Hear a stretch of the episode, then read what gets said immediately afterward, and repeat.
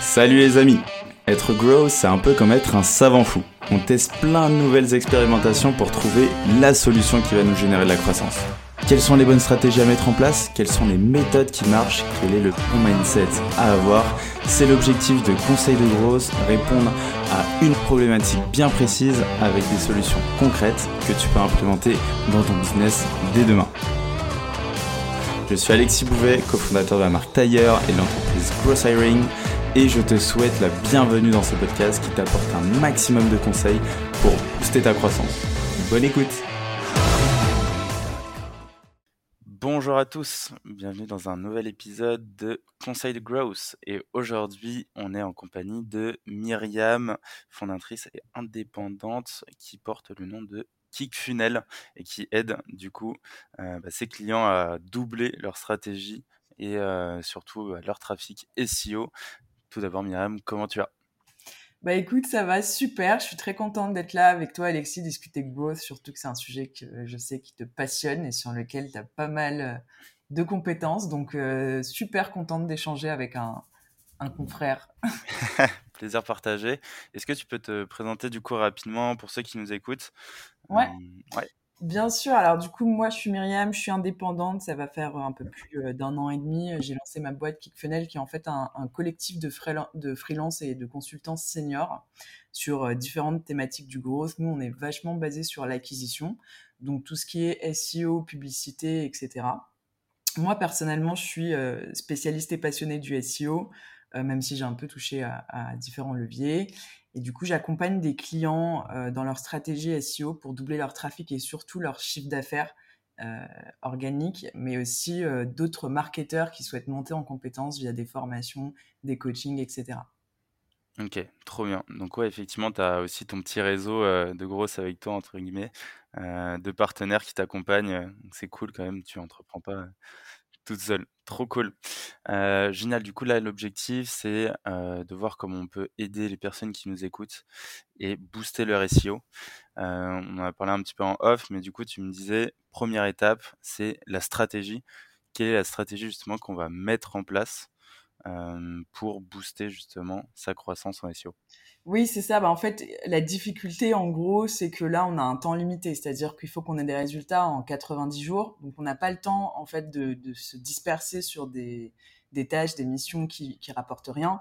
Donc, le premier truc, c'est vraiment d'avoir une strat solide et à partir de cette stratégie, d'avoir, en fait, un listing de plans, enfin, un plan d'action clair avec tout ce que tu dois faire sur ton site internet pour obtenir des résultats à 90 jours. Et ensuite, tu mesures tes efforts et tes actions 90 jours, si ça n'a pas fonctionné, c'est qu'il y a un problème dans ta stratégie. Donc on commence d'abord par le côté strat, et le côté strat en SEO, il passe énormément par l'analyse de la concurrence, parce que malheureusement, Google n'a pas des résultats, on va dire, euh, tous les résultats sur la même ligne. on est tous obligés de se battre pour avoir une certaine position, et pour se battre, on est obligé d'observer ceux qui sont avant nous, et voir, en fait, qu'est-ce qui fonctionne chez eux. Donc, première chose dans ta stratégie, euh, c'est que euh, tu dois regarder la concurrence et notamment les mots-clés, qu'est-ce qui leur apporte le plus de trafic, quelles sont leurs top pages, qu'est-ce qui fonctionne en fait euh, chez eux. Quoi? Ok. Donc là, tu analyses euh, du coup la concurrence, euh, leur top page, etc. Et derrière, en fonction de ces insights, qu'est-ce que tu en fais?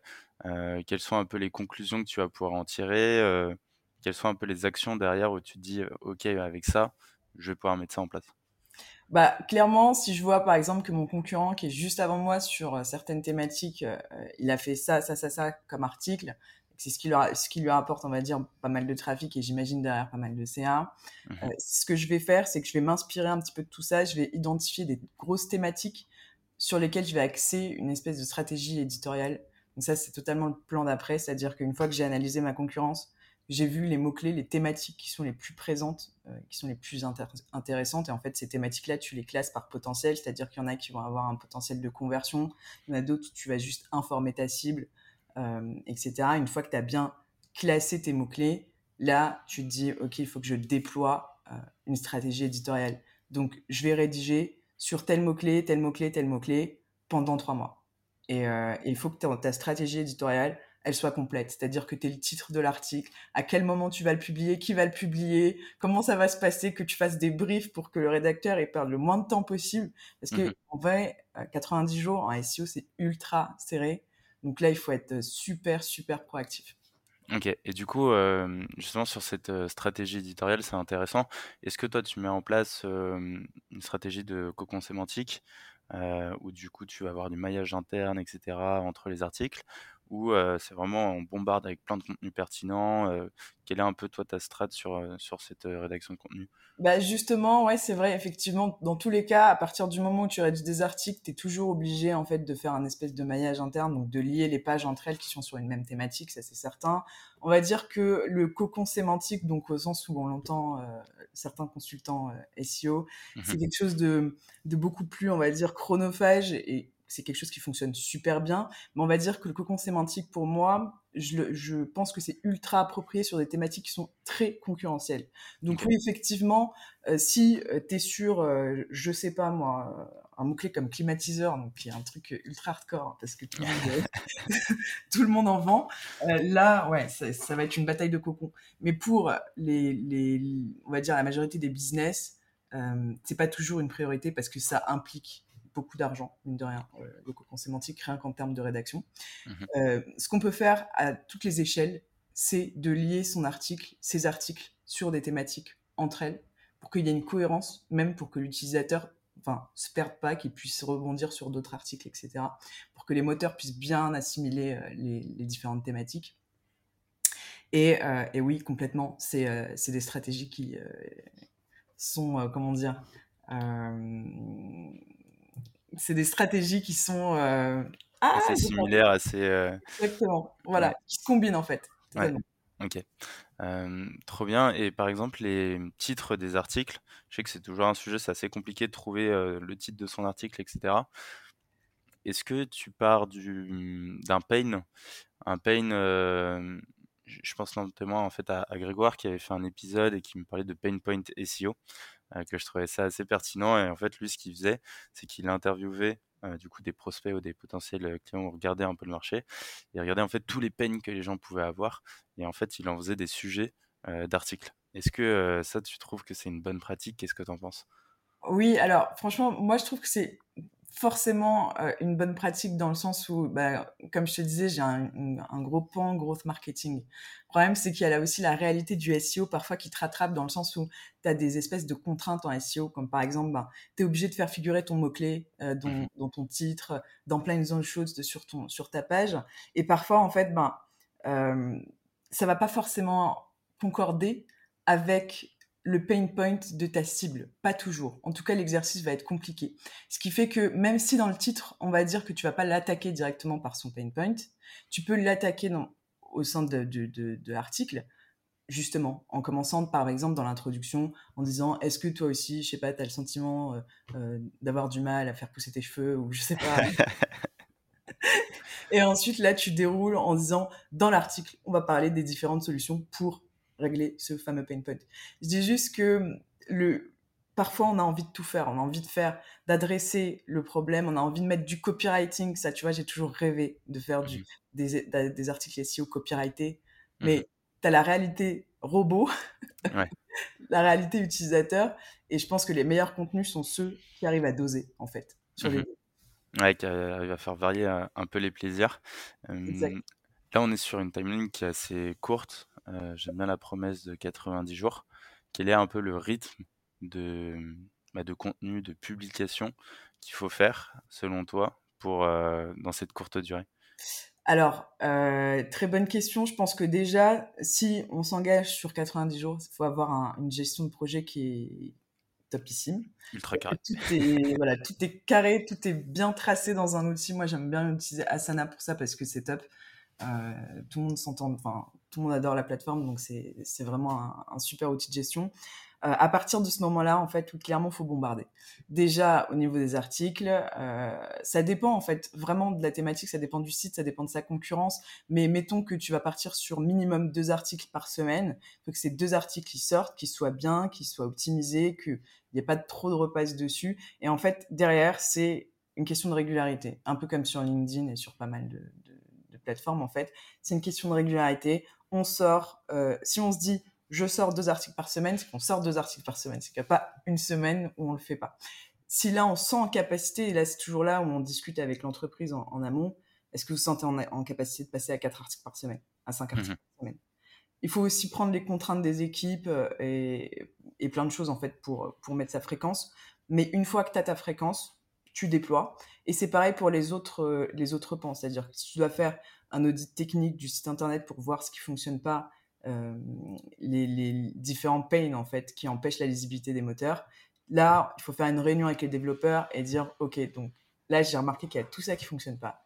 Mmh Combien de temps ça va prendre pour régler chaque point? Et en fait, tout est noté, tout est timé, tout est mis dans un outil, tout est suivi. Et là, c'est un travail de euh, d'envoyer des notifications et des mails toutes les deux minutes, genre, pour dire. Alors ça s'en est où? Ça s'en est où? Ça s'en est où? Pour que le truc soit ultra. Alors les gens, ils te détestent. Hein. Pendant 90 jours, ils te détestent. Mais à la fin, quand tu vois des résultats, là, ils commencent à dire, ok, c'est cool, euh, ça valait le coup. Ouais, ouais, je suis assez d'accord avec toi. Bah, en tout cas, le, bah, même sur le rythme, là, tu parlais de rythme, euh, vaut mieux avoir un rythme qui soit pas trop soutenu euh, au début et avoir un truc réalisable que si on se met direct, euh, on publie une fois par jour. Du coup, en fait, c'est un peu comme sur LinkedIn. Si, tu le fais pas, bah, direct, t'es démotivé. Et puis accélérer justement en fonction de la fréquence qui est déjà bien tenue.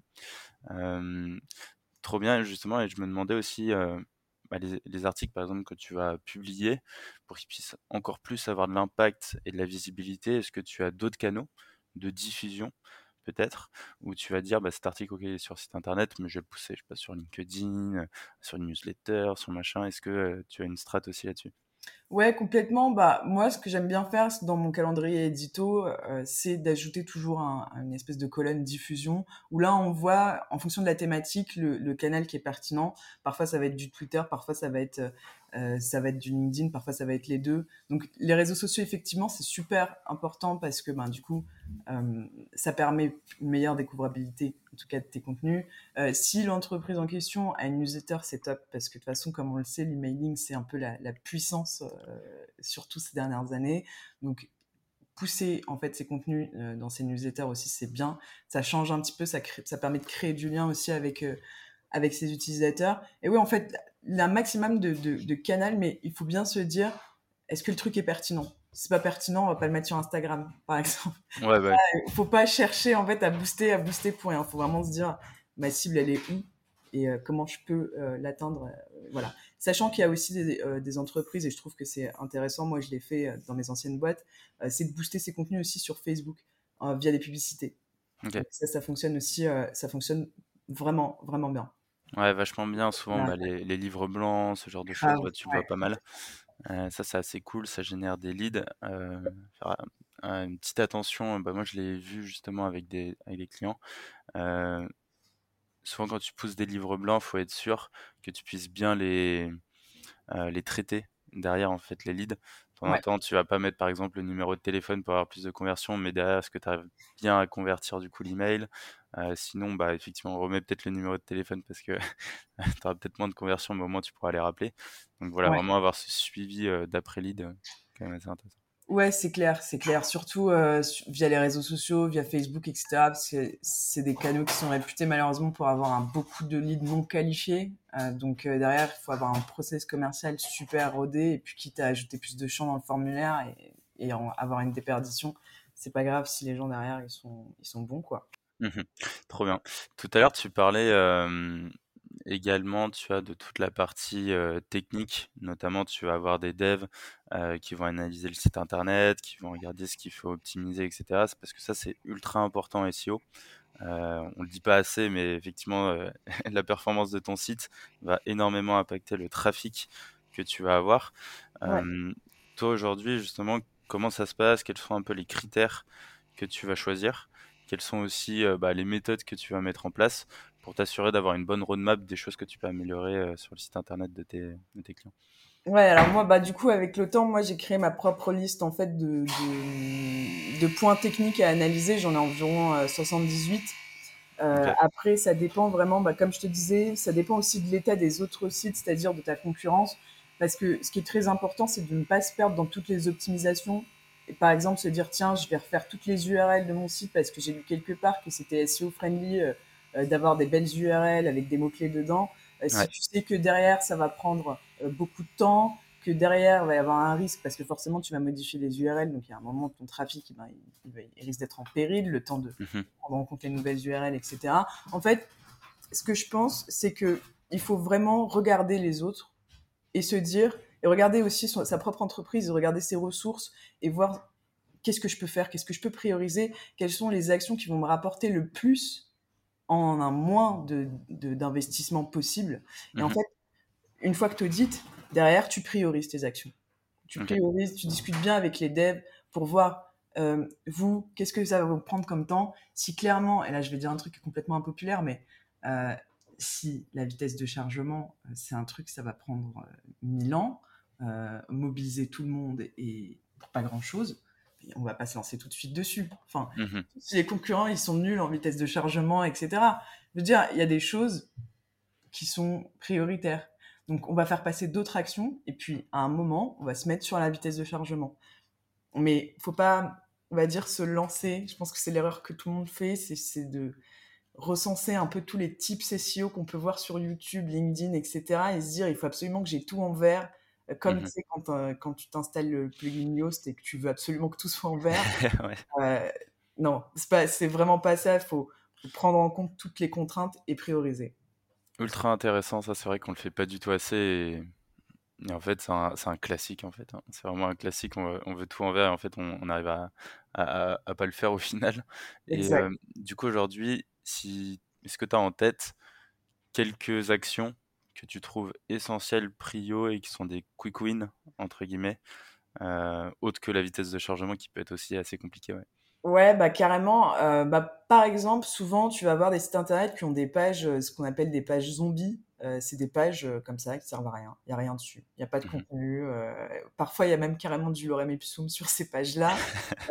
c'est et les gens, ils se rendent pas forcément compte, en fait, parce qu'il faut faire un crawl, enfin, il faut bien auditer le site pour les trouver, parce que parfois, elles sont malignes, elles se, elles se cachent pas mal. Parfois, elles sont carrément indexées sur Google, et là, tu dis, bon, bah, pas top d'avoir du lorem ipsum indexé euh, euh, sur Google. Mais en fait, ces pages-là, elles gaspillent ce qu'on appelle du budget de crawl euh, pour les moteurs de recherche, et eux, ils dépensent des sommes astronomiques, des, des milliards pour pouvoir découvrir toutes les pages web qu'il y a dans le monde. Donc en fait, quand tu leur permets d'économiser, mmh donc en supprimant ce type de pages qui servent à rien, donc les empêcher de, devoir explorer ces pages pour qu'ils se disent en plus de, ça, je viens de découvrir une page qui sert à rien, euh, tu gagnes franchement euh, assez rapidement euh, en visibilité, en trafic. Moi, je trouve que ça, c'est pour le coup une des techniques les plus, les plus intéressantes, surtout sur les gros sites qui ont beaucoup, beaucoup de pages zombies les mmh identifier et les supprimer ou les rediriger, ça dépend, c'est du cas par cas. Euh, c'est quelque chose quand même qui, voilà, c'est une, une, action SEO qui ne déçoit pas. Euh, après, tu as, plein d'autres techniques en fait qui te permettent d'avoir des résultats rapides, comme par exemple bah, twister, faire des tests sur tes titles, faire des tests sur tes métadescriptions, des choses comme ça. Euh, voilà, ça c'est en général, ça te permet d'améliorer le taux de clic, ça te permet d'améliorer facilement ta visibilité et identifier par exemple tes mots-clés qui sont en page 2 Mmh euh, et ensuite, là, mettre un plan d'action euh, pour les pousser euh, vers la première page. Après, voilà, ça dépend vraiment du positionnement parce qu'à chaque fois, le, plan d'action change. Parfois, ça va être une question d'acquérir des backlinks. Parfois, ça va être une question d'étoffer le contenu. Voilà, ça dépend vraiment. Mais tu vois, tu as des, mmh, as des petites, comme ça, tu des petites optimisations qui peuvent te permettre d'avoir pas mal de, bah justement, de résultats sur, tous les, sur tous les piliers, en fait. Trop bien. Là, du coup, euh, bah, justement, on a parlé euh, de pilier SEO. Là, on a, on a vu la partie technique, on a vu la partie contenu. Le troisième pilier, c'est le netlinking. Quelle est la stratégie que tu vas mettre en place justement en netlinking? Est-ce que tu vas analyser peut-être euh, bah, les concurrents? Comme, Qu'est-ce qui se fait sur le marché? Comment ça se passe chez toi? Ouais, bah tout pareil en fait. Hein, ça, ça, passe vraiment par savoir où, sont, où se situent les concurrents, combien de backlinks ils ont, enfin qui leur fait des backlinks surtout, parce que en général, si les gens leur font des backlinks à eux, ce qui potentiellement ils peuvent faire des backlinks à nous, vu qu'on est dans la même niche.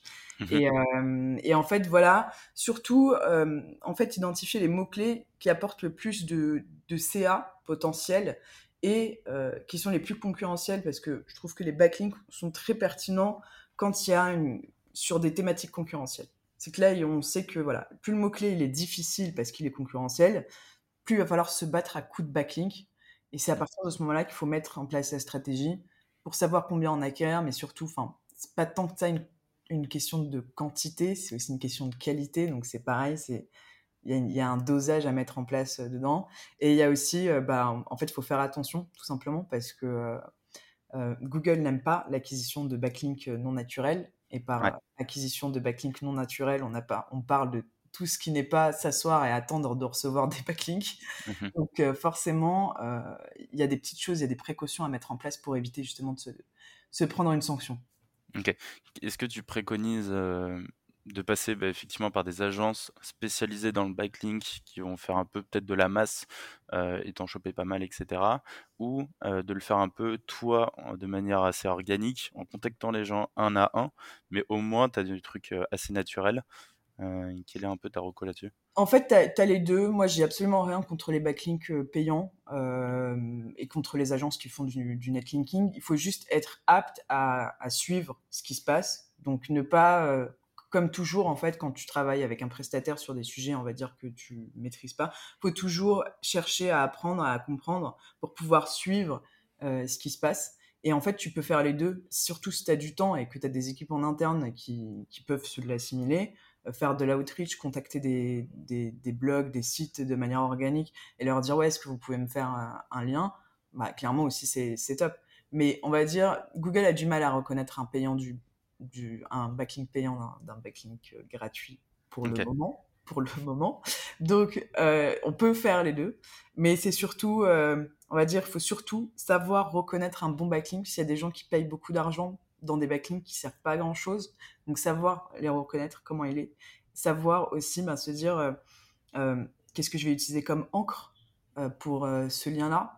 Et, en fait, tu as toute une stratégie en fait justement derrière pour bah, passer sous le radar et t'assurer d'avoir des backlinks qui, sont vraiment des qualités. Quitte à ne pas en avoir 100, mieux vaut en avoir 10 ultra quali que, que 100 tout pourri. Quoi. Ouais, totalement d'accord. Trop bien, bah, génial. Bah, Myriam, euh, franchement, on a fait un très beau tour là de, de tous ces piliers SEO. Euh, c'était trop cool. Il y a une dernière question que j'ai l'habitude de poser et, euh, et du coup que j'aimerais savoir, c'est est-ce que tu as un dernier conseil d'amis pour ceux qui nous écoutent? oui, bah, le dernier conseil d'amis, là je vais radoter, mais c'est le, le plus important. C'est franchement, créer une stratégie. Mettez en place une stratégie. Sinon, vous allez vous perdre. Vous allez vous lancer dans des chantiers qui vont vous faire du temps, de l'argent, euh, qui vont énerver vos équipes, principalement les développeurs. Donc, clairement, il faut avoir une stratégie rodée, savoir où aller et éviter de perdre du temps dans des trucs qui servent à rien. C'est pas parce que vous l'avez lu quelque part que c'était stylé de faire ça que ça s'applique forcément à votre site, à votre, à votre situation actuelle en fait. Donc, euh, allez-y, à fond, mais allez-y avec un vrai plan d'action. Et des priorités. Et des priorités. Magnifique. Génial, Myriam. Bah, merci à toi en tout cas. C'était trop cool. Euh, on se dit à très vite. Et je te dis euh, ciao, ciao. Ciao. Merci. Salut. Ciao. Salut. J'espère que cet épisode t'a apporté de la valeur. Si tu veux me motiver et me soutenir pour faire encore plus de contenu, tu peux mettre 5 étoiles sur Apple Podcast et me confier tes problématiques en commentaire. Peux aussi le partager autour de toi si tu penses qu'il peut aider. On se retrouve la semaine prochaine pour un nouvel épisode. En attendant, prends soin de toi.